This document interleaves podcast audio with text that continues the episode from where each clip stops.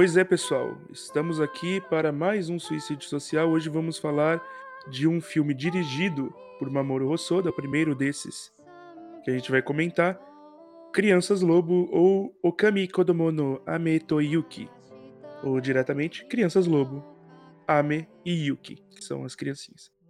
E para falar sobre esse filme maravilhoso, eu trouxe aqui algumas pessoas que vocês provavelmente já conhecem para me ajudar nessa, nessa caminhada.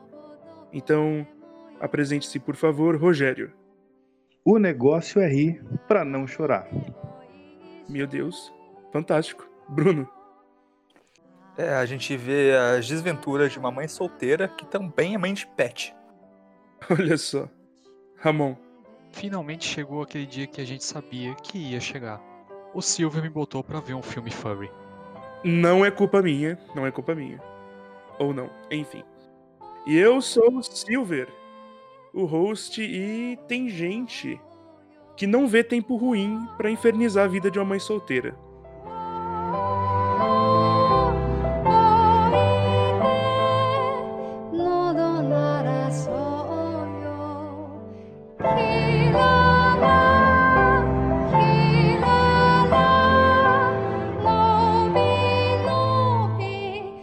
E é desse filme que a gente vai falar, um filme dirigido por Mamoru Hosoda, de seu estúdio, o estúdio Tizu, de 2012, que está disponível na Netflix.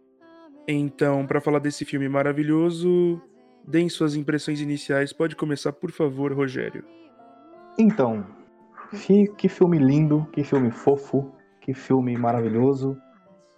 Cara, esse filme ele é, ele é muito parecido com os, os Ghibli, né? Ele é muito simples, tem uma proposta simples, tem uma estética, um, traço assim bem simples, mas é profundo, né? Ele, ele consegue desenvolver muito bem. Eu, eu lembro que a primeira vez que eu, que eu vi, é, eu fui assistir esse filme, eu tava meio, meio desacreditado, né? Eu tava, porra, mas um filme de uma mãe que vai criar nas dificuldades de criar duas crianças lobo, que vira lobinho.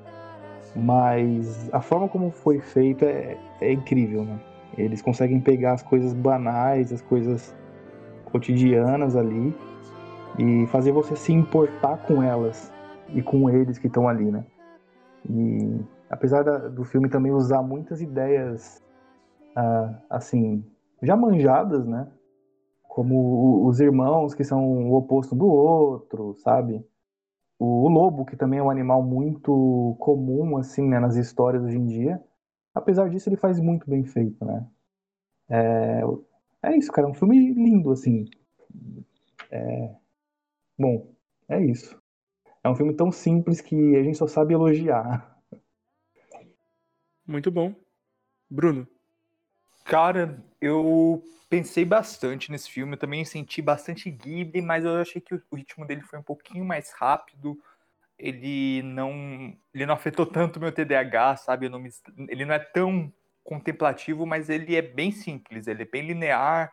A estrutura narrativa dele também é, é muito parecida com a da Ghibli, né? Que não tem exatamente uma transição certa entre atos, não é, quando ele acaba esse filme, ele fica você fica com uma sensação, tá, já acabou, que nem você fica filmes da Ghibli. A eu, eu peguei, eu, tipo, eu tive bastante. Meu Rogério interior estava presente nesse filme, porque a, o nome da, da mãe chama Hannah. Hannah, que é flor, né? E os filhos são Ame e Yuki, que é chuva e neve. Eu tava tentando captar a mensagem desse filme, para mim é, é, tipo, a essência do filme é as dificuldades de uma mãe solteira. Só que extrapolada na enésima potência, porque mãe solteira geralmente não vai saber o que fazer sozinha, quer dizer, dá, dá seus pulos, e você coloca um, uma outra variável que é uma criança lobisomem que ela não sabe o que fazer. E eu tava pensando, será que é, é Hannah o marido foi embora e a Hannah é porque ela é uma flor e ela tem que conviver numa situação adversa que é chuva e neve. Eu até tava me perguntando se o nome do marido era o equivalente ao sol, sabe? Que, é, que era para manter a, a, flor viva. E. Rapaz. Cara. É, eu tava pensando. É, mas daí eu fui descobrir que o nome dos, do, dos personagens, do, do, nome do pai ali do Wikipedia era, era só Homem Lobisomem. era só isso. E, cara, filme bem bonito. Uma coisa que eu gostei na animação é, é tipo, é como ela é realista ao mesmo tempo que ela não causa estranhamento. Os fundos, né, são realistas, mas ao mesmo tempo que ele não causa estranhamento com o 2D dos personagens. E deu bastante nostalgia porque lembrei do filme do Digimon. É o traço do, do cara que fez o primeiro filme do Digimon, se eu não me engano. Certo. É, o character design é o Yoshiyuki Sadamoto. Ele é responsável pelo character design de Evangelion. Também é o escritor do mangá de Evangelion. É, e também responsável por maior parte do, da, do character design desses filmes. Aqui também. Mas eu creio que não seja o mesmo character design do, do filme do Digimon. Mas é o mesmo diretor, então provavelmente a mão dele deve estar ali. Ramon. Bom, eu comecei esse filme com uma postura um pouco errada. Porque, por algum motivo, eu imaginei que ia ser um filme principalmente fantástico. Eu achei que ia ser principalmente fantasia, queria mergulhar bastante nessa brincadeira de lobisomem. Mas depois eu me toquei que não, que na verdade ele é bem slice of life, né? E o maior, os maiores conflitos que a gente vê é como o Bruno falou, são principalmente essas dificuldades que uma mãe solteira acaba enfrentando para criar duas crianças pequenas. Só, novamente como o Bruno falou, extrapolado porque essas crianças são parte lobo, né? Mas um aspecto que eu gostei bastante desse filme foi justamente essa questão que no começo, quando as crianças, quando as crianças lobo estão pequenas ainda, a gente vê que a Yuki ela ela puxa bem pro lado do lobo, né? E o Ami ele tá puxando muito pro lado do humano. E chega um certo ponto na história que isso se inverte. É uma coisa meio batida de roteiro, mas ainda assim eu gostei de ver isso acontecer, principalmente para ver como a mãe reagia a essa alteração nos filhos. É uma história que, na minha opinião, você vê amadurecimento dos filhos, principalmente quando tem uma cena que o Ami tá, ele tá digamos, se assumindo como lobo para a mãe, e a mãe diz: "Mas você é uma criança, você não pode. Tudo bem que você é lobo, mas como humano você só tem 10 anos". E de repente ela fica em silêncio, porque ela se toca que apesar do filho, como humano, ter 10 anos, como lobo ele já é um adulto. E ele não é mais um humano, ele realmente já se assumiu como um lobo àquela altura ele é um adulto, ele não faz mais parte do, da alçada dela, sabe? Então, é um filme assim que eu vejo amadurecimento dos filhos, de escolherem o próprio caminho, como a gente viu, mas também amadurecimento da mãe, de entender que os filhos vão seguir cada um o seu caminho e o papel dela é dar suporte, independente da escolha que eles tomem. Perfeito.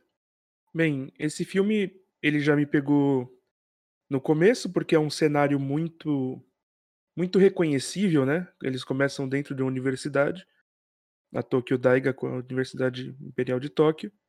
Ela encontra ali e se apaixona por, por um cara que está simplesmente como ouvinte dentro da aula, né? Isso é uma coisa que acontece muito nas universidades. As pessoas entram como ouvintes, principalmente nas universidades públicas.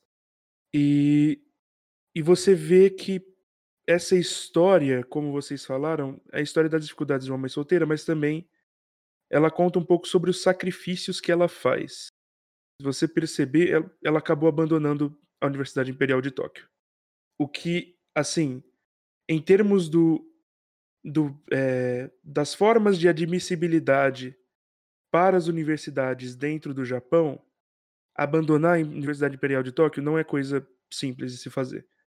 Eu digo, eu digo assim, pensando no método de admissão, por exemplo, para estrangeiros, que foi o método que eu passei, que eu, que eu, que eu participei. É, tem, por exemplo, o limite de idade. Se você passou dos 26, dos 26, se não me engano, na época que eu, que eu tinha visto, você não pode mais pleitear uma vaga na Universidade Imperial de Tóquio. Então, assim, é, é um é, é uma entrega tão grande e é uma entrega que ela não se permite mostrar porque ela tá sempre sorrindo, ela tá sempre escondendo essa dor.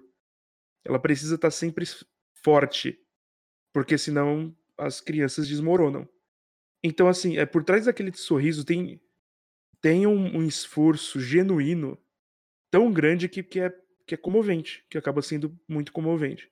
Comoveu a mim, como, eu acredito que comoveu a todo mundo que tá dentro, que tá participando desse podcast e vai comover, ou já comoveu, quem, quem tá ouvindo a gente.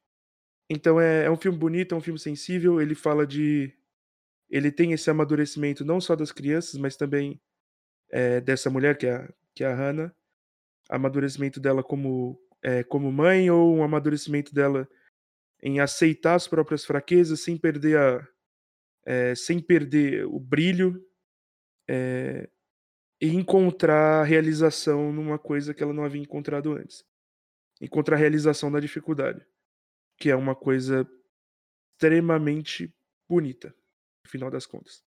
Então vamos entrar aqui na nossa conversa mais informal, nossa conversa mais informal, para a gente conversar mais, entender mais ou menos é, os pormenores desse filme.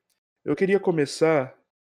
É, a gente sempre termina com aspectos técnicos, mas esse é um filme muito, muito passional, digamos assim, e eu acredito que se a gente começar pela interpretação da história, alguma coisa assim, a gente não vai, não, a gente não vai ter em condições de no final falar de aspectos técnicos. Então vamos começar por aspectos técnicos. Esse filme tem um uso muito inteligente do 3D. Vocês não perceberam provavelmente porque é muito inteligente esse uso, principalmente nos eu cenários. Percebi, eu, eu, percebi no carro, eu percebi nos carros. Eu Sim. não notei, gente. Tem um uso muito inteligente de 3D. Eu também não. Muito inte... Para minha vergonha mas o mais perceptível é o uso de motion capture, de captura de movimento, para os personagens de fundo. Eu olhei aquilo ali, eu pensei, hum, parece 2D, é rotoscopia. Aí eu olhei direito, não é 3D com captura de movimento, com hum. fina arte finalização por cima. É, a maior parte dos personagens de cenário, sabe? Personagens uhum. de fundo. É, então, assim, é um tipo de animação bem interessante. É uma, uma escolha é uma escolha inusitada até para o mercado japonês, que é muito resistente a, ao uso de 3D e de captura de movimento nas suas animações, e que funcionou muito bem, que é discreto, que é pontual e que é funcional. É, eu... Outra coisa que. Pode falar aí, Bill. É, então, o que eu notei muito na, nessa parte aí, é, técnica visual mesmo, foi uh, a, as características muito específicas da personagem, né? O formato do rosto dela me chamou muita atenção, uma coisa boba, né? Mas o forma, aquele formatinho, sabe, do rosto dela meio quadradinho, assim. É, o, o do, as características também do, do Lobão lá, eu esqueci o nome dele, o, o rapaz lá. Ele não tem nome. Ele, o, Ele que foi comprar Ele não tem nome. cigarro, né? É o que foi comprar. Comprar cigarro pássaros, desculpe. Então, ele também, né, assim, ele tem um, corpo alongado, uh, sabe, e, e, magro, assim, tipo, características muito sutis, mas que você não vê em outros, até vê em um e outro, mas são essas pequenas sutilezas, sabe, que, que faz uh, o personagem ser único. Eu, eu assisti esse filme já faz, fazem anos e até hoje eu lembrava desse, desse formato do rosto da, da menina, sabe? Fora que também ela não, não precisou estar tá, tá hipersexualizada ali, né? Ela tem um corpo, assim, comum, se a gente for, for ver assim, como, como as pessoas são, sabe? Não tá uma coisa distorcida. Tá, tá muito. O que eu quero dizer é que tá muito natural, sabe? Cada, cada personagem ele tem, ele tem uma naturalidade própria você está comentando sobre o desenho dos personagens, a única coisa que eu tenho a acrescentar sobre isso é saboneteiras. Eu não, eu não consegui deixar de reparar que tem saboneteiras e eu gostei muito de ver esse detalhe no traço. Uhum. Como assim saboneteira? É o osso, é o osso aqui do ombro. Da, da clavícula. Os ossinhos é. aparecem, a pessoa ah. muito magra aparece. É, dá pra pôr um sabãozinho ali, entendeu? Não dá não, mas tudo bem. A, cara, a direção teve, teve, tem vários momentos ali experimentais, né? Tem um momento que eu acho muito legal que é o dia a dia deles na escola, que vai girando, vai indo, Nossa. vai voltando. Aquele tem, negócio que vai passando pelas salas, né? É, a Isso. fotografia é perfeita nesse sentido. Eles passam por uma visão panorâmica, né? Eles movimentam é, a câmera pelas salas de, de forma distante, quase como um, um side-scrolling. Vocês já viram Old Boy? Tem, tem uma cena de luta que é um side-scrolling, mais ou menos, enfim. Eles fazem um side-scrolling ali no corredor da sala e cada, e cada movimento representa a passagem de tempo. Uma passagem de tempo. E olha que é impressionante, eles, precis, eles não precisaram passar 20 minutos mostrando o garoto não se conectando com a escola, se sentindo excluído e no final querendo sair. Eles só precisaram fazer uma pequena montagem de 3 segundos e a gente entendeu a mensagem inteira. E a gente comprou, porque faz sentido. Economia narrativa. Narrativa. Economia. Exato, economia É- narrativa da extrema potência. Me lembrou muito, me lembrou muito Koino no Katashi, na verdade, né? Tipo, é... É, tem um arzinho meio assim, né, nesse filme. Tem, né? Tipo, quando, Uhum. quando teve a. Na real, foi, foi bem mais sucinto do que o Koino Katashi quando mostrou o dia a dia deles na escola, né? É, teve outro momento, o Bill, que eu lembrei de ti e pensei, isso daí o Bill viu, né? Que ela tá no meio da floresta, tem duas árvores, coração. Deve ser coração da floresta. Uau! Não sei se você viu. É, eu Você sei. viu isso. Acho que sim. É interessante também, aliás, já que vocês estão falando disso, é, a conexão deles com animais. é, isso lembra muito Pompoco, né? É, esses animais transmorfos da mitologia japonesa, como o lobo, a kitsune, é, a raposinha vermelha e, e, e o guaxinim. Tanto é que o, que o mestre do, do garoto, quando ele, quando ele sai de casa para virar lobo, o mestre dele, que ensina as coisas para eles, é uma, é uma raposa vermelha, que também está associada com essa coisa do é, da, da metamorfose, de se Uhum. transformar em humano. Eu, eu, inclusive, eu tava. Eu tava prevendo a morte da, da, da raposa e achei que ia chorar, mas não mostraram, não. Não mostraram nada, não, não mostrou o que aconteceu com a raposa. Só falou. Ah, tá ali, Mostrou a morreu. chuva É, Mostrou a chuva e, e deu e a os olhos entender. vermelhos. E os olhos vermelhos do garotinho chuva. Nossa, lá foi foda, velho. Essa foi outra cena que Ah. eu falei, ah lá, Kurapika, né? Acho que porque esse era Plano mais sequência. o foco mesmo, né? Acho que o- a, a ideia, a ideia era, era ser uma, uma cena fria ali entre eles, né? Isso. A raposa foi tipo a desculpinha, assim, não, pô, alguém tem que assumir. E aí ele mostrou que ele tava à altura já, né? Econômico. É um filme muito econômico. Eu acho que Uhum. eu acho que esse ar de tipo, eu não acho um demérito, né, mas tipo, eu acho que esse ar tipo de desapego até é, é, que o filme trata até ressoa bem com a ideia de que na natureza as coisas morrem, os bichos não são apegados. É, ele não tá triste porque o, a- o sensei dele vai morrer. Ele tá com mais com uma sensação de dever, tipo, ah, é, vai ser minha vez. Eu tive esse É, sentimento também. Ele chega e fala assim, ele machucou a pata, eu acho que ele vai morrer em breve. Muito seco, né? É E como alguém, se- tem que, alguém tem que assumir o comando da floresta. É, muito seco. E, e eu fiquei pensando, mas peraí, por que, que ele não caça e dá o- a comida pro mestre dele, né? Não, não leva um se- veterinário, né? Tem um veterinário, né? Tem essa possibilidade, mas eu pensei negócio mais animal, né? Mas eu pensei, cara, pode ser porque a pata não cura, né? Assim, naturalmente, assim, sem, sem enfaixar, sei lá. Ou pode ser porque é a lei, da, é a lei dali. Se o mestre morrer, ele, não, ele perde a posição dele, entendeu? Eu, eu levei por esse lado a interpretação. Então, tipo, ele tava ali pra destronar, entre aspas, né? A raposa. Uhum. Então, é uma narrativa muito econômica, né? Visualmente falando, já que a gente tá nessa parte mais técnica. Visualmente falando, é uma narrativa muito econômica.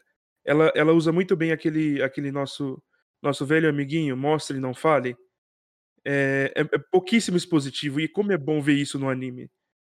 No mundo, no mundo em que, tipo, no mundo que você passa duas horas vendo missa de padre enfeite, você pode. Feito é o Vem novo desse- Shingeki desse cast, velho. Então, vendo, vendo, vendo, vendo uma expositividade genérica, desnecessária, burra, aqui você não vê expositividade. Né? Aqui você vê. Ver aquele aqui você- ônibus bem feito. Aqui você- com reflexo nos vidros. Olha, olha, olha que bonito, gente. Aqui você vê, entende. Você não precisa ficar ouvindo missa. Você vê e entende. Olha que bonito. Literalmente uma missa. É, então. Ramon, fala aí. No final, só, só isso. É, é legal que esse cast, esse cast, é, antes de passar pro Ramon, ele é um pocket review do, de Fate já. É, já acabou. É, Já foi. é Pocket Review de Fate. Dois pontos. Uma merda. Continuando. Ramon, pode falar. É, mas pegando essa ideia da economia narrativa que tá se falando, uma outra coisa também que eu notei foi justamente o relacionamento entre ali o Homem-Lobo e a Hannah. Que eu achei curioso, normalmente sempre se faz um grande auê para tipo, o primeiro beijo entre os dois, sabe? E ali Uhum. não necessariamente. É, não, não chega a ter, tipo, a cena do primeiro beijo, sabe? Isso me chamou a atenção. Ele, tipo, ele dá a entender que coisas aconteceram. E é isso aí.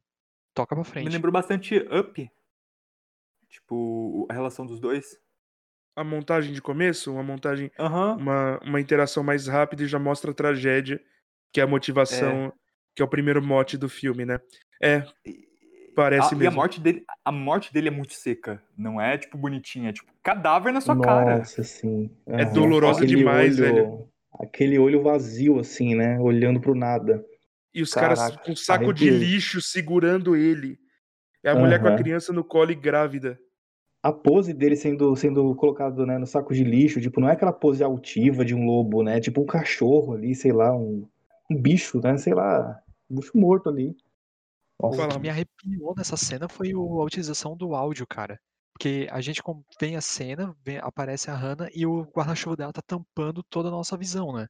E o som da chuva, ele tá, digamos, médio, e ele vai ficando mais intenso, mais intenso, mais intenso. E no momento que cai o guarda-chuva e tu vê lá o corpo dele largado na, na- naquele canal e imediatamente para todo o áudio. Cara, eu me arrepio só de lembrar, velho. Que Nossa. utilização foda de áudio e imagem. Que utilização Uhum. foda. Quem, quem já viu um cachorro morto na rua sabe que é assustador. Imagina ver seu cachorro, seu pet e seu marido mortos ao mesmo tempo, cara. Pet. Meu Deus. duplo enfim, impacto. É uma cena. Assim, é- é, o, Ramon, o Ramon ele tocou num ponto importante, né? Uma cena seca. É, o filme enfia a faca direto, né? Tipo, é, o filme não faz uma, uma. Ele constrói a tensão, ele constrói a tensão, aí quando ele mostra, ele não põe uma música triste de fundo. Ele deixa. Hum. Fica Nada. alguns segundos largado ao silêncio e, como vocês falaram, vendo aquele olhar vazio do lobo. E o Fica choque. Tu sente o choque que a Hannah sente, tá ligado? Tipo, o mundo parou ao teu redor. É aquele instante onde tudo para e tu tá absorvendo aquela informação. Nossa, eu lembro que da primeira vez, cara, eu não acreditei, não, que eu assisti. Eu, tipo, eu vi ele ali e falei, ah, tá desmaiado, beleza. Daqui a pouco Fake ele vai news. comer o, o churrasco. Daqui a pouco ele levanta para comer o churrasco de vegetal dele. Aí, não, cara, ele morreu. Aí eu fiquei tipo assim, olhava pra tela, eu via lá ela falando com a foto. Não, peraí. Mas Quando as pessoas falam com fotos, não é porque o outro morreu. Eu fiquei tentando me convencer de que ele não tava morto.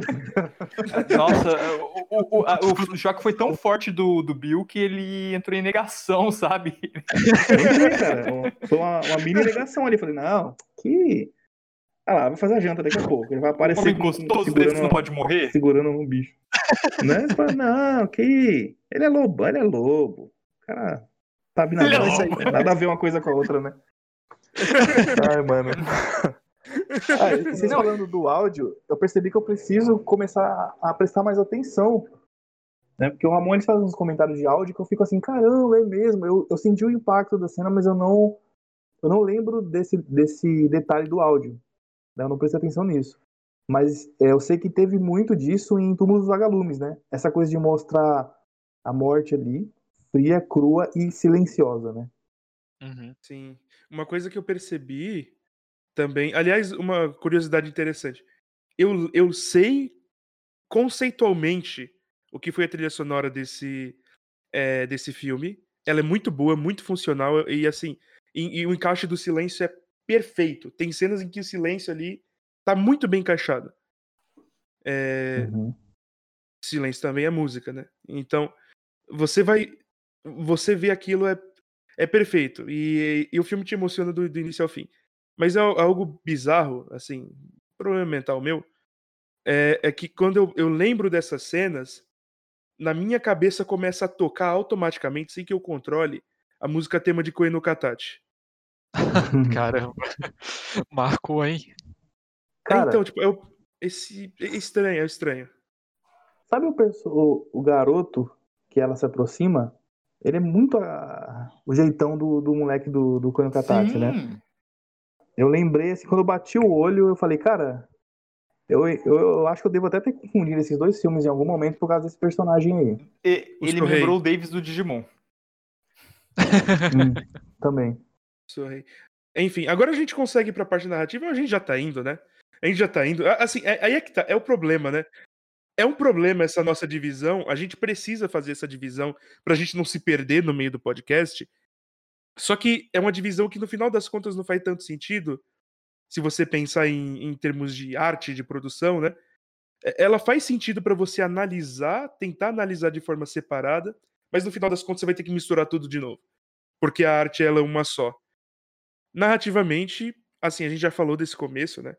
Essa já mostra que ela, que ela é uma pessoa é, esforçada, né? tra- Trabalha meio período e faz a Universidade Imperial de Tóquio, que não é coisa fácil, que não é coisa fácil. É, depois ela passa por esse trauma bizarro que é perder o, o lobo, o lobisomem. Iniciando, os iniciando falando sobre os personagens. É, a coisa que me chama atenção é como, apesar deles serem um pouco arquetípicos, a Hannah ela é, é- é a mulher sorridente e espirituosa que se aproxima do cara calado e, e, e para baixo. É, é bem, é bem comum em narrativa isso. Mas é ela aquela é até coisa. meio unidimensional, de certa forma. Então, aí eu, eu- eu- aí eu acho que não. Ela, ela foi ensinada uma coisa, ela não mostra as multidimensionalidades dela, mas está ali. Você entende pelo contexto, você entende pela cena e você entende pelo arco do sorriso. O arco do sorriso ele muda de acordo tipo, se é um sorriso legítimo de felicidade ou se ela tá simplesmente engolindo o choro. É, Enfim, a personagem ela é, ela tem bastante essa da trope de ser a, a garota espirituosa que se encontra com um cara caladão. Só que no final das contas, você meio que se apaixona pelos dois. Eu, eu senti isso. Eu senti que, que a gente meio que se apaixona pelos dois. Você vê. é, você vê ali que existe um certo conflito, alguma coisinha assim. Mas a relação deles é tão, é tão natural, é tão banal. é, assim, tipo, olhando. Não é, não é nada extraordinário. É isso que eu ia dizer, cara. É tipo, é simples, sabe? É é uma relação simples. E ela É, que flui. nem a Avril E a Lavigne falou, beleza. né? Meu Deus. Fala, Ramon. E a beleza da relação, que tu acaba se apaixonando por essa relação deles, é justamente a simplicidade. Tipo, Exato. é assim É, que o que eu devia quero ser, dizer sabe? com. O que eu quero dizer com é tipo Avril Lavigne é porque she is a girl, he's a boy. É, é isso aí. Couldn't be more obvious. É, ah, meu Deus, enfim. É, você vê, você vê ali essa relação construída de uma forma muito natural e interrompida de uma forma abrupta e anatural. Você tá meio que você tá meio que tipo apaixonado pelos dois ali. Assim, o, o filme ele me enganou nessa parte. Geralmente, quando eu vejo coisas assim, eu já imagino tipo, ok, vamos fazer chorar daqui a cinco minutos. E eu fico contando, sabe? Uhum. em, em cinco minutos me fazer chorar. Estão fazendo uma montagem bonita de, de casal, não tem como sair bem. É, mas não, mas ele me comprou. Ele- mas ele me comprou, tipo, eu tava, eu tava lá, tipo, felicinho com ele, sabe? Yay! Yay! Ou. Então, eu até diria que é porque geralmente, geralmente tentam, tentam emocionar a gente, sabe? Fazer a gente gostar do casal. Ali não tentaram isso, né? Só mostrou o casal sendo formado do jeitinho deles lá e e pronto. Então assim, a gente acreditou muito, sabe? A gente não acreditou porque a gente foi conduzido a acreditar que era um casal perfeito. É porque era, entendeu? E aí a gente, e aí que a gente toma rasteira, né? Sim. Porque com a mesma naturalidade que eles se uniram, Eu, eu diria não é, é, que não foi na, que não foi qual a palavra você usou? Inatural? Sil. A natural. Artificial. A natural. A natural. Artificial. Sim. Eu, eu até diria que foi natural a forma como eles se separaram, sabe? Assim, a, a interpretação que eu fiz, né? Eu também De acho. tão banal, de tão banal, sabe? Porra, ele foi caçar uma ave, caiu e, e morreu, sabe? Então, é por isso Tão que eu não usei é artificial. natural. É por isso que eu não usei artificial. Eu usei a natural. A natural é que, tipo, não entra dentro do, do curso natu... não entra dentro do curso comum ou, ou Foi da curva comum da vida. né? É, foi Uhum. algo, foi algo abrupto e algo extremamente inesperado. Ela não, ela não teve nem o direito de, de ter o luto. Ela não teve o direito de ter o luto. Barraram ela, foi co- né? Não, fica aí, você não pode ver, né? Não se aproxima. Era um lobo, né? Porra, É, então. E era, né, alguém especial, tipo, o cara achou, não, deixa esse cachorro aí, joga ele na caçamba, tchau. Não tava Então. nem tendo noção do que que era, que significava pra ela, né? Exato, ela não teve direito ao luto. Ela não teve direito ao luto. E ela não se deu direito ao luto, inclusive, ela continuou sorrindo. Isso é o que me espanta na Hannah e me doeu bastante assistindo esse filme. Ver que ela não teve o direito ao luto, ela ficou sozinha tendo que lidar com duas crianças com uma condição especial que ela não tinha a mínima ideia de como lidar e ninguém tinha como ajudar ela. Ela não tem da onde pedir socorro. E ainda por cima tendo que abandonar a faculdade e abandonando o emprego a vida dela passou a ser a mãe daquelas crianças. É, tipo, olha quanta coisa ela acaba abdicando, sabe? É espantoso que ela consegue se manter inteira, aparentemente, mesmo com tudo isso, sabe? Eu senti muito ela quebrando por dentro, cara. Eu, eu senti muito é, ela, ela sempre coloca, ela sempre colando uns caquinhos, tipo, naquele sorriso, sabe? Quando, quando, ela, quando ela tá prestes a chorar e ela sorri, aí você chora no lugar dela, como o Rogério me falou. É, É, ela transfere pra você, né? Tipo, ela ri e você que chora. exatamente. E é, é, é- é complicado, cara, é complicado. É, Ah, e assim, eu queria dizer uma coisa sobre, sobre o comporta esse comportamento dela. Por mais que a gente esteja falando aqui que foi um desafio, né, enorme pra ela, que realmente foi, eu sempre tive a impressão que ela tava à altura o tempo todo, sabe? Eu sempre tive essa impressão, assim, que o tempo todo ela ia saber lidar. Ela tava, ela tava apanhando porque ela tava aprendendo, mas ela já tava à altura, assim, emocionalmente à altura, né? É falado que ela, no, no enterro do pai dela, ela seguiu a instrução dele de sorrir, né? E demonstrou isso algumas vezes ali no relacionamento já. E quando acontece isso, ela continua. Então, assim, inclusive, por isso que eu acho assim que ela não teve um, uma, um desenvolvimento. eh, Tem que falar, é, um desenvolvimento como personagem. Ela não teve ela um não arco, né? evoluiu. Isso, ela não, não, não evoluiu como personagem, assim, ela não mudou. O que ela fez foi simplesmente permanecer ela. E ela foi o, o, o guia para as crianças, entendeu? E as crianças que mudaram, que tiveram que se adaptar, ela não, ela teve ali como a guardiã, sabe? A impressão que eu tenho dela é essa, uma grande guardiã ali, sabe? Com as duas crianças na frente dela e ela guiando eles, assim. A, imagem que eu tenho dela é essa. Mas assim, eu, eu vou eu vou discordar. Eu vou discordar, Rogério, desse pedaço, porque eu acho que a dissonância e o final e, a, e, a, e o reforço ele acaba sendo um desenvolvimento de personagem. Por exemplo, você tem um personagem com certos valores, no caso dela, né? Que é deixar os filhos seguirem o caminho que eles quiserem. Ela tem esse valor desde o começo. Aí ela é apresentada com conflito, ela, ela trai esse valor por um tempo, e depois ela é colocada à prova e ela supera e, e volta àquele ponto que ela tinha, que ela tinha antes. Ela amadureceu porque ela, ela conseguiu passar por esse conflito sem perder os próprios valores. Ela não mudou de personalidade, digamos assim, mas ela evoluiu como personagem. Então acredito que sim, teve, teve uma evolução de personagem dela, principalmente na parte do, da, da, da relação dela com, com o garotinho chuva. Eu com o Silvano nesse ponto. Tipo, houve um, uma, um arco ali da personagem, tipo, ela realmente mudou. Só que a mudança não é tão aparente quanto a gente viu nas crianças.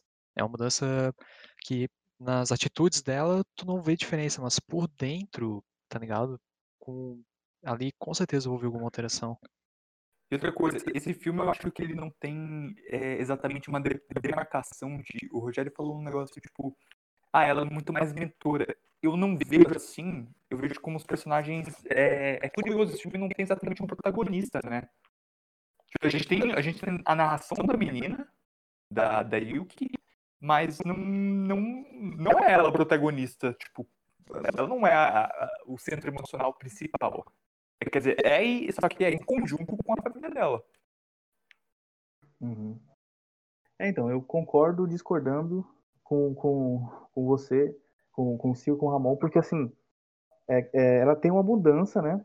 Mas o que, eu, o que eu quero dizer é que assim, a mudança que ela tem é muito mais é muito mais um aprendizado um aprendizado assim, sabe? É, pô, ela vai aprender a cultivar, ela vai lidar com a dificuldade, ela vai ter sustos, ela vai administrar isso. É muito mais uma administração, na verdade, do, do ambiente do que uma evolução interna, sabe? Porque eu quando, acho que ela quando tem... no final...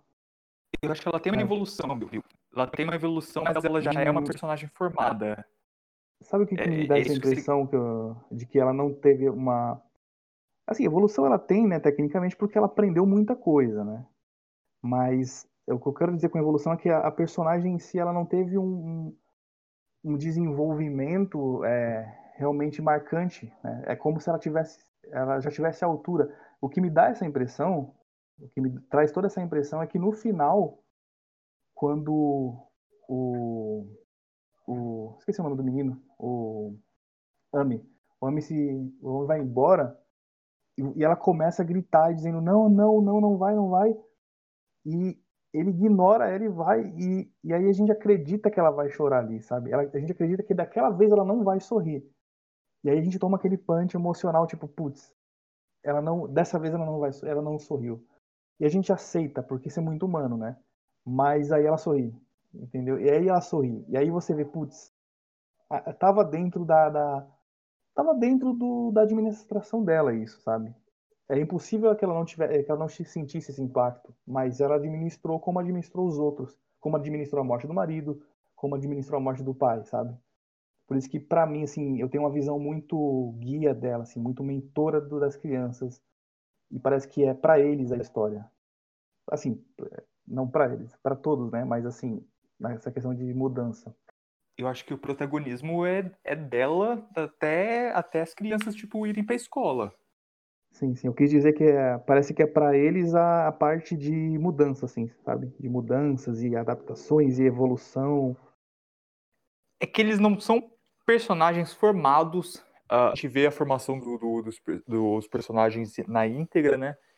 E eles não são pessoas formadas. Ela, ela, por outro lado, ela já é uma pessoa formada em um personagem formado. É, aliás, uma coisa, uma coisa interessante, trazendo lá para o começo de novo, essas pequenas dificuldades que ela enfrenta, é, é algo muito verossimilhante. E assim, eu digo isso porque, enfim, acompanho o crescimento da minha irmãzinha pequenininha. Nessa, fui no hospital acompanhar minha mãe até em casa quando minha irmã nasceu. E assim, e, e as pequenas coisas, por exemplo, criança fica doente, né? Criança adoece muito fácil. Criança vomita. Criança tem convulsão. É, assim, é criança, criança, criança é um, é um- assim, gente, criança é um, é um, é um saco de, de doença e, e, e- e vômito. Ai, não esquece, tem cocô também. Tem cocô também, é criança. Eu imaginei isso tudo num saco. É, então, isso é uma. é, cara, criança, criança consegue é, ter uma capacidade de produzir essas desgraças tão fácil. E, e assim, e os dilemas. E assim, aí, aí, você, aí você aumenta o dilema ainda mais. É, v- você coloca. é- É uma, é, é uma mãe. Já é uma, já é uma coisa complicada. De dois. Ok, complicou um pouquinho mais. Solteira. Hum. São lobos. Ela não pode pedir ajuda. Aí, vez velho. mais emocionante, né? Velho, aí você, aí você olha assim, colocaram um caminhão de, de 15 toneladas nas costas dessa mulher e ela tá, carre- e ela tá tancando, ela tá carregando uma ladeira esse negócio. E, e- e sorrindo, velho, uma, e, e não, e não é e não é não verossimilhante, digamos assim, não é artificial ou não é, é não parece forçado. Você entende aquilo, você, você entende, tipo, ela olha a situação, ela enfrenta a situação. E, e, e você tá chorando o que ela não tá chorando. É, é como se o Mamoru Hosoda tá falando, olha, chora aí por ela, para mostrar que você, que nem tá passando por isso, você só tá assistindo, você é mais fraco que ela. Aham, Nossa, muito isso. Você só tá E era- assistindo. Você só tá, você só tá assistindo e te falta abril, né? Cara, e era tão fácil cair na cair, cair na, na proposta tão atraente de fazer uma história pra mostrar só o charme dos lobinhos, sabe? E só ela nas trapalhadas dele, sabe? Mas não, Sessão eles tarde. colocam. É, era tão, era tão fácil cair nisso. Mas não, eles vão e se preocupam com o que o, com, com o Sil falou aí. Tem toda essa questão humana e tem a questão do xixi na, na horta dela, que espantava os javalis, sabe? Se o filme não me mostra isso, eu nunca ia pensar nas repercussões de, de um xixi de uma criança dessa. Eu nunca ia pensar nisso, sabe? Porra. Quando eu percebi, eu falei, caramba, que legal. Tem, tem outro bagulho. É, você tá falando dela ser forte. Esse filme, ele, ele tem uma questão de imersão, às vezes, que, tipo, ele é muito verossímil, né? Na hora de ela plantar batata, eu sentia a dificuldade dela plantar aquelas porra de batata, velho. Quando a gente vê no, no- na, a gente vê nos, nas obras de ficção, ah, o fazendeiro, é vida boa, é cap, capina- capinagem, né? Ela ali mostrou a vida da roça, assim, tipo, fazer valeta, ficar o dia inteiro plantando batata, fa- pa- pegando enxada e, e não sei o que lá, e suando no Na- nessa sol. montagem você sente os calos se formando. Exato. Você Isso. sente os calos se formando na mão dela, né? Tipo, a montagem é muito Uhum. bem feita. E a cara lavada de suor, sabe? É, nossa, é. Agonia, sabe? De, ah, eu- quem, quem já suou desgraçadamente desse jeito, sabe? Eu Nossa. olhava aquilo e penso, caraca, nunca que eu ia fazer isso. Nunca. coisa. Assim, nunca na minha vida. Nunca. Assim, eu, eu tô com 21 anos. O ser humano pode chegar um momento que, tipo, sei lá, daqui a 50 anos fazem que o ser humano tipo, vive até os 300. Eu ainda não vou fazer isso. Eu já fiz concreto, é parecido. Eu também, Bruna, por isso que eu odeio. Por que você acha que eu odeio? Né? Aí a gente lembra das latas, as latas de concreto nas costas, os concretão, Velho, Mexer na abertura descarregar 10 metros de areia, essas coisas. caraca, velho. Enfim, vamos parar com isso que já tá me dando, já tá me dando flashback de guerra. E, É. e ela fez muito mais. E ela fez muito mais, Silvano. Ela fez muito ela mais fez- que a gente. Você só Ela tem que sorriu. assistir! E você só teve que assistir, desgraçado. Ela fez, você só assiste! E te falta Ex- brilho ainda. Exato. Aí vem aquela figura. Assim, é, é interessante como, como os personagens eles são críveis, apesar de alguns serem bem arquetípicos. Me lembra do, do senhorzinho Narasaki, sabe? O, o velho Ranzinza. Uhum. Sim. A, né? a menina, a menina eu acho que é a mais crível. Sim, a Qual menina. A, me- a garotinha. A, a, a, Yu- a Yuki. Yuki. Uhum. Que ela vai ficando mais lobo É, e típica menos criança, né? gente. Não só É. isso, é, é porque ele abraça o lado animalesco dele também. O Ame? Uhum. O É. Chuvinha. Tá. Você tá É. falando da É, garotinha, eu achei que você tá tocaram- falando da Yuki. É, Então, a Yuki? Tô a falando da Yuki. garota? A Yuki. Ah, tá. Ah, não, eu acho a Yuki a mais, a mais, ah, ah, assim, que Animalesca, na, mas... no primeiro, é- ela é mais verossímil, assim. Que é? Ah, sei. É criança, mas- né? Chata, fica gritando, pulando, pedindo as coisas. Não né? só isso, não só isso. Eu acho que ela que tem as camadas mais aparentes, Uhum. no fim das contas. Ela gosta de. Ela gosta de pouco. Ela gosta de. Ela gosta de, de arrancar serpente do chão e, e usar como bracelete. Né? Tá, Quem tá, nunca? tá na- Glamour, glamour. Quem nunca? Eu nunca. Sabe? Não, tipo, e ela descobrindo as coisas, tipo. Eu saía correndo. Primeiro eu Nossa, descobri. muito bom. Primeiro eu descobri que minhas amigas não gostam de, de arrancar serpentes e usar como bracelete. Depois eu descobri que elas não gostam de bichos mortos. Porra, mas elas usam uma Ai, pulseirinha com forma de, de serpente, né? E acha lindo, porra. Por que, por que não a de verdade, né? Por que não essa cobra aqui que eu, que eu acabei de arrancar do chão? Cara, Que provavelmente é venenosa. aí, né? É, vocês tocaram aí no, no, no, no, na- no personagem do velho e na- nas crianças. Eu queria comentar essas duas, esses, esse, a relação desses personagens com a, a, a mãe, né? Ah, é interessante notar como a relação dela com o velho é muito parecida com a relação dela com o lobo, né? Com o marido dela. É aquela, é aquela, aquela coisa dos opostos, sabe? Dos, dos complementares, né? Ela é sorridente e eles cara fechada. E sendo como ela, ela consegue acessar eles. E sendo como eles são, eles conseguem também é, acessar ela, né? Porque de certo modo ela se sente bem de estar tá conseguindo se relacionar. Ela tem essa necessidade, parece. Quando ela vê uma pessoa que ela não que é muito séria assim, parece que ela fica incomodada, né? Então faz bem para ela entrar no mundo dessa pessoa e faz bem para a pessoa que é séria porque precisa, né, da, da aproximação de alguém. Então é muito complementar. Diga aí, Bruno. Muito bom. É, inclusive, queria fazer uma pergunta, porque você, ouvinte, eu queria dizer que eu, assisti esse filme metade é, dublado e metade legendado, porque eu baixei o dublado primeiro, daí só que daí o, o legendado. Baixou não. É... A gente comprou. A gente não põe a pirataria aqui, não, Bruno. aqui não existe pirataria. Oh, ah, é. Eu, eu assisti. Escutem, episódio de One Piece. Em Brasil ela basta. Eu, eu assisti, eu assisti eu assisti dublado primeiro numa, num serviço totalmente legal, tem na Netflix. Eu não esqueci que tinha na Netflix. e depois eu assisti legendado. Na versão dublada, que tá muito ruim, gente, tá muito ruim. Puta merda. Ah, é, depois, mais pra frente eu. Não, depois eu falo disso, mas enfim. Na versão dublada, falava assim: ah, o velho se apaixonou pela menina. Deu o quê? E só, eu acho que só pode ter sido figura de linguagem, né? Naquele momento. Foi figura de linguagem. Eles usam.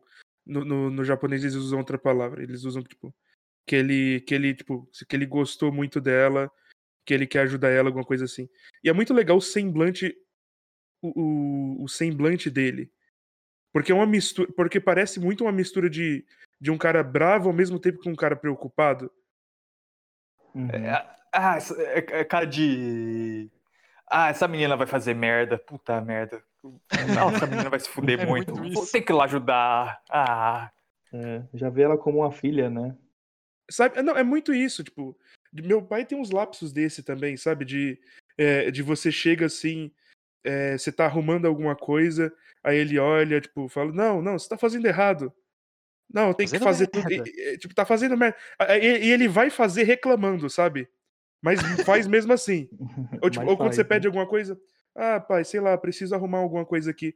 Aí ele fala, não, mas você tem que fazer tudo, não sei o quê, você não sabe fazer nada. Aí, tipo, aí ele sai, ele, ele termina ali tipo, e volta e fala, tá pronto, tá? Usa desse jeito aqui. É, sabe, vai fazer reclamando, mas é, faz do mesmo jeito. É um, não consegue não mescla, fazer. A mescla de estar puto, estar sério e estar preocupado ao mesmo tempo, né? Exato. Você achava que cachorro e criança era, era, era complicado? Pensa na psique desse velho. falou cachorro, falou de cachorro criança, eu lembrei da outra relação que eu queria comentar. Essa, a relação entre os irmãos, né? Aquela, a mesma, a mesma coisa, é uma, é uma, é uma rima aí, né? Que tem no filme. São os opostos de novo, né? A criança extrovertida, menino introvertido. E aí ela é energética tal, ele é medroso. Só que parece que ela vivencia tanto o lado lobo que ela sente a necessidade do lado humano. E ele é o contrário, né? Ele tá muito humano, muito apegado, inclusive, à figura humana que é a mãe que tem ali perto, e ele sente a necessidade de viver o lado lobo. Aí quando, quando eles trocam, eles, eles invertem, eles até encontram figuras dos dois lados que vão conduzindo eles, né? No caso da menina é o, o garoto e no caso do, do, do, menininho é o, a raposa. Sensei. Então eles... Sensei dele. Então eles encontram esse, esses novos guias e aí a mãe vai soltando a mão deles, né? Nesse ponto. Inclusive, eu queria falar um negócio. Eu não sei o que, o que, não sei se o que minha mãe ia ficar mais assustada. Tipo, ah, eu tô vivendo, eu vou lá ver meu, meu professor na montanha, que ninguém nunca viu. Não sei o que é mais assustador. O professor ser uma raposa ou se ser um, um, um ser humano no meio da montanha. um ermitão. Tô tendo aulas com o ermitão, ele vai me ensinar a viver a vida. Olha, dado o ser, o ser humano é pior. Ser uma raposa é melhor, hein? Ser uma raposa é melhor. É. é, então. Ser, ser uma raposa é muito a, legal. rap- a raposa tem essa coisa da inteligência, da sagacidade, da esperteza, né? De, das manhas. Ela, tipo, é, ela é a malandra dos bichos, né? No Japão. É o carioca, né? É o carioca dos Cadê o. Douglas? Salve, Douglas. Cadê o Douglas? Ah, e isso, isso Ela tem falou, uma piro... Não, mentira. Foi. muito papel, papel social, né? Ah, tipo, tipo, da sociologia, que a gente tem que. A gente está constantemente procurando aprovação ah, no que a gente não tem, sabe? Uhum. É, a falta, né? Você quer vivenciar aquilo, né? Lembra que tem disso no na Tartaruga Vermelha que a gente comentou? A, a parte que o garoto vai embora que a gente comentou, né? Que o que faltava pra ele ali era era conhecer o mundo lá fora, né? Então foi o que exatamente o que motivou ele, o que ele sentiu falta, né? Eu Tem lembrei ponto de virada. nessa hora. Aham. Tem um ponto de virada pra ele, que é a, a situação em que ele passa é, caindo lá na. é, no rio. Caindo no rio. E, e Ah, você nada que compra. uma, nada uma experiência de semi-morte não mude, né? É, foi o choque de Exato. adrenalina que ele precisava, né? E você compra a experiência que ele teve com a raposa, né? Que- Aquela sequência que ele teve na montanha é, é, tipo, é, um, é um realmente um negócio muito encantador. Você pensa, pô, é, viver na montanha deve ser foda mesmo, né? Viver aqui na montanha que nem os lobos, é, deve ser foda mesmo. Vai lá, moleque. Você compra. Pela moleque. Não, e o Rogério falou, tipo, do- dos arquétipos, né? É, a, a, a eu, me sinto muito, muito, muito cult falando paleta de cor, mas, tipo, ela tem a cor vermelha e tem cor azul. É, o cara pegou esse de Digimon de novo.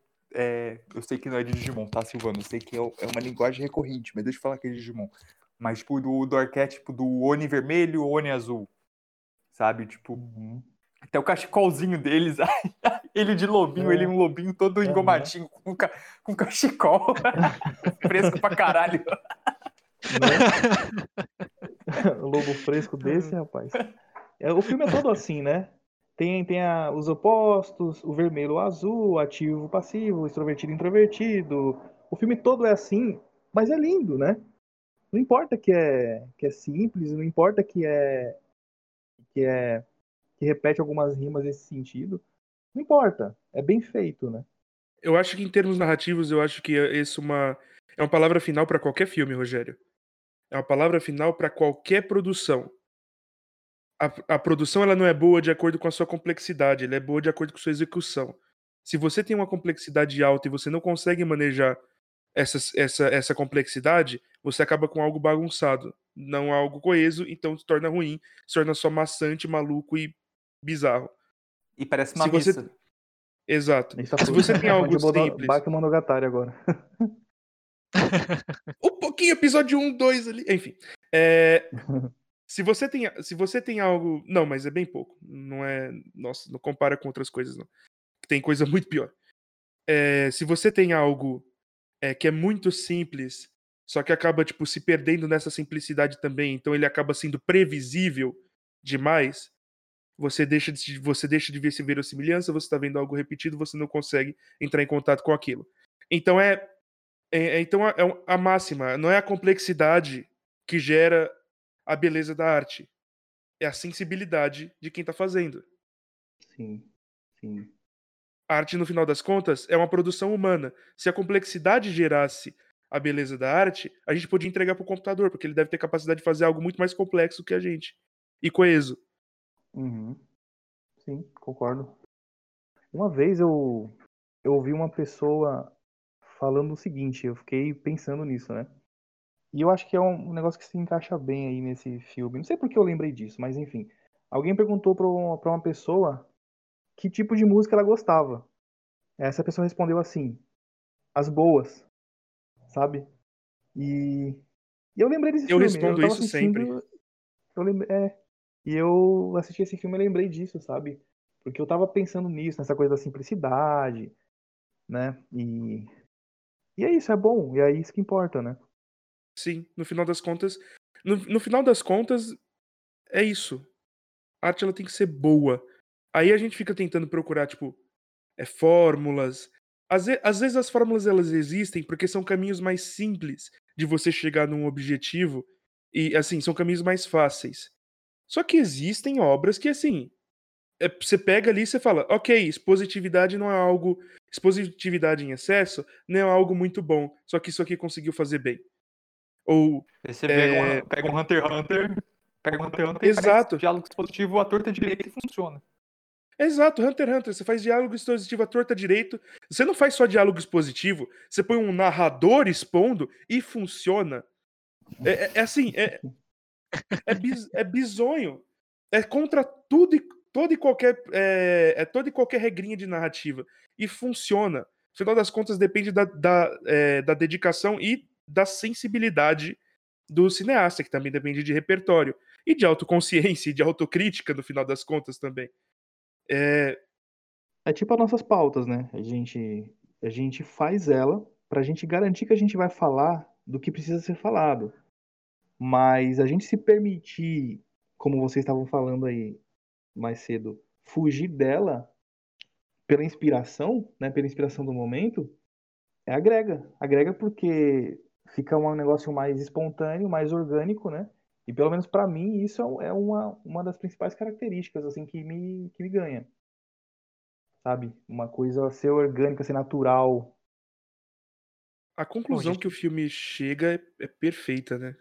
Mas fala, Ramon, pode começar. No final do dia, o que interessa é que eu me arrepiei, eu senti um nó na garganta, eu chorei, eu fiquei feliz. É isso aí, cara. Eu chorei muito, velho. Sofri pra caralho com esse filme. Fiquei feliz. Sofri muito. Nossa, sofri muito vendo esse é filme. demais. 10 de 10. É um filme que combina com a gente, né? Depois da gente, depois de a gente ter visto Promare, a gente, e a gente ter, tipo, ter sentido, caraca, esse filme é muito bad, good vibes. Como assim? Cadê meu sofrimento? Cadê meu Exato, sofrimento? cadê meu drama? Como é que eu vou meu me divertir por vocês. Eu, eu sou, eu sou Como eu- elemento disrupt- disruptivo aqui. Você, você alimenta disruptivo, disruptivo, dis, disruptivo. É, Disputecido. Sou diferentão. Eu sou, di- eu sou diferentão. Cara, Ótimo. porque a maioria, a maioria aqui é assim. Bota aí uma dose de desespero e dois gelos, né? E, e te deixa, e deixa, e te deixa mal, amargurado. Não amargurado, você te deixa mal, deixa você pensativo e, e pensando no o que, que vai acontecer na próxima cena, diferente de Fate. Pô, mas é legal ficar malzinho às vezes, né? né, né, né? Legal. Uma É bom, badzinha. cara, é assim. bom. Porra. Te lembra que você tá legal, vivo, cara. Faz bem. Quando, Eu quando eu eu magoar uma pessoa próxima, eu vou falar essa, né? Eu Não, não, não. Aí, Pô, aí legal malzinho às vezes. Não, aí não, né, pô? Tô falando, tô falando de, de você, de, de mim, tô falando de mim. Não ser filha da puta com alguém e falar de mim pra ele. Que faz bem, né? Não é, É sociopata pra caralho, né? né? É bom ficar malzinho de vez em quando. É É bom. a. Mas é a bom, a gente de cada dia. faz É parte. bom. É uma coisa, é uma coisa que faz parte, é uma coisa que a gente sabe aquela coisa, é, é, a coisa do não seja feliz, não seja feliz, não tem que ser triste também. Tem que ser triste, tem que passar pelo desespero, tem que passar pela fossa. Faz parte da vida, faz parte do crescimento. É, Emoção Assim- tá ali pra ser sentida. Por isso que eu gostei tanto do velho, sabe? Para de sorrir, porra. Pra que você tá sorrindo? Tá, tá achando graça em quê? tenha raiva. Raiva é um sentimento muito bom. Ódio é um sentimento maravilhoso. É, ódio é um sentimento maravilhoso. Tipo, por exemplo, eu odeio Fate. Meu Deus. É, Eu, eu, é bom. Eu, eu, dei, eu, dei, eu dei 180. Eu amo Fate porque é do meu lixinho. não, meu não, Você ama odiá-lo, né? Você ama odiá-lo. Só uma ai. curiosidade aí, você tá falando que o ódio faz bem? Eu esses dias tava vendo uma parada que o estresse, aquele primeiro momento de estresse, melhora o teu desempenho com matemática. Fica a dica aí, galera. Fique puto e resolva matemática na base do ódio. Muito bom. Eu acho que a gente consegue ir encerrando por aqui. O filme é fantástico. Vamos dar suas. Deem suas impressões finais para que a gente consiga encerrar com chave de ouro esse episódio maravilhoso. Então, pode começar, Rogério. Bom, é, eu acho que eu falei tudo que eu tinha pra falar desse filme.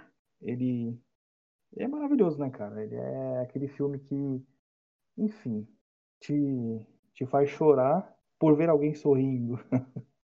É contagioso, eu acho. A palavra para definir esse filme é contagioso. No bom sentido da palavra, claro.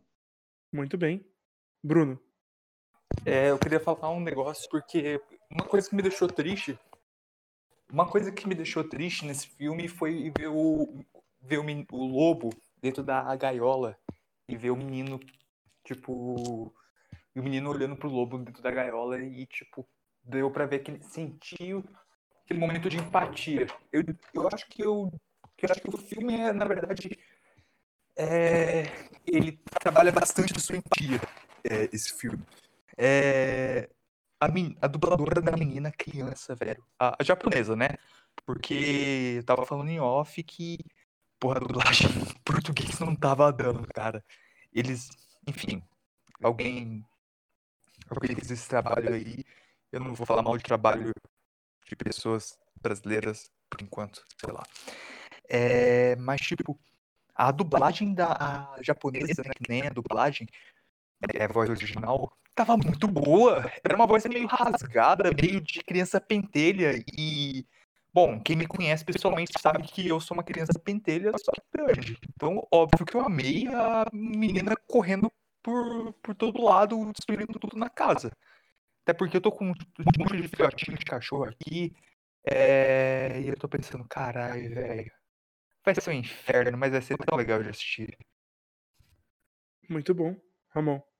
Bom, aproveitar um pouquinho ali a fala do Bruno, comentar justamente essa cena do lobo enjaulado, quando o Ami sente ali aquela empatia, né? É, é uma cena forte, né, cara? Porque tu tem. São duas pessoas, vai, dois lobos que foram domesticados. Não, não puderam viver todo o seu potencial. O Ami, até aquele momento, pelo menos, né? Acho que também é um grande ponto de virada pra ele ali. Mas um filme mu- muito bom, bem emocionante. O, como a gente comentou, um roteiro que ele é, é bem batido, tem bastante coisa que você já viu em outros lugares, mas é muito bem executado. É, é bem sensível. Tem várias cenas assim que eu me arrepio só de lembrar. E eu cheguei a uma conclusão vendo esse filme: Criança Feliz me faz chorar. Eu não sei porquê. Ok. É porque Bem. senão eu tô tão guardado. Pode ser, eu sou um adulto amargurado. A maioria da gente, a maioria de nós somos. É, ser adulto é, é ser amargurado, na maioria das vezes. Menos É, eu! Mas você não disse que é uma criança correndo, então você tá sendo inconsistente. A questão. Você tá sendo inconsistente. É, enfim. É um filme bonito, é um filme comovente, é um filme fantástico. É, eu sempre digo para as pessoas verem no final do, do podcast, mas assim, a gente spoila tanto. Seria melhor vocês verem o filme antes do podcast, só pra. Né? É, é uma, eu acho que é uma, que é uma, que é uma boa ideia. É, então é isso. Mandem e-mails para o nosso nosso e-mail maravilhoso, midiático.pernóstico.com.br. Segue a gente lá no Twitter, arroba midiáticopod. E apoie, apoie nosso pequeno projetinho no, no Padrim, porque servidor e cachaça não se compra não se compra sem dinheiro. É padrim.com.br barra midiático. Então a gente termina por aqui e a gente se vê na, na próxima oportunidade. Então até mais. Tchau, tchau.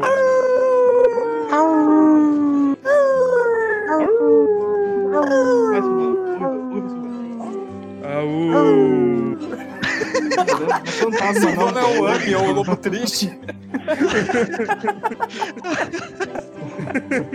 É, Esse lobo já morreu, é o fantasma dele. Porra, mas meu morto, velho. Não, o Você Silvano é o lobo da o gaiola, na real. É isso mesmo? O Silvano é o lobo da gaiola. Não, ele é o pai do Ami que morreu, né? Tá fazendo o pai do. Ami. Au. Meu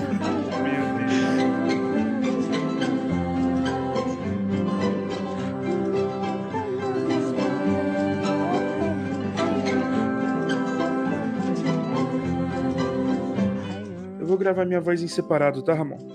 Tá bom. E eu te mando o Ah, arquivo. mas, o, mas o Craig quem coloca. né, o Craig quem coloca. Ele, ele salva em nuvem ou salva no PC do Silvano? Nuvem. No- Ah, tá aí, toda de boa. O arquivo fica lá voando lá no céu.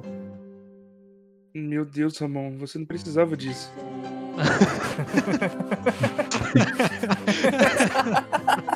Indignação do Silvano, você não precisava disso. A piada ruim ela tem que ser feita, Silvano, não importa por quem. Tem, tem. Ô, Bruno, o que, você tá fazendo? Você tá arrastando os móveis aí? Não. Som de tecido. É, parece- Ah, tá. Ah, meu microfone tava debaixo do meu sovaco. gente. Ô, Bruno! Caralho, Esse foi Bruno! o som do seu sovaco, Bruno. Foi o som do seu sovaco. O que, que você anda fazendo? Velho, usa Rexona, não usa lixo de.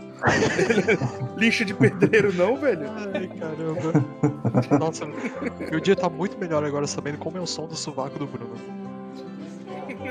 É, é um define. som bem aconchegante, né? Tipo, É, dá pois vontade é. de esfregar a bochecha lá. Porque o barulhinho de. O barulhinho de. De camurça, né? Meu Deus. Ó, sinestesia, Camurça. sinestesia batendo. Ó, deixa eu. Deixa eu fazer aqui um barulho de caramuça, é foda. É, deixa eu.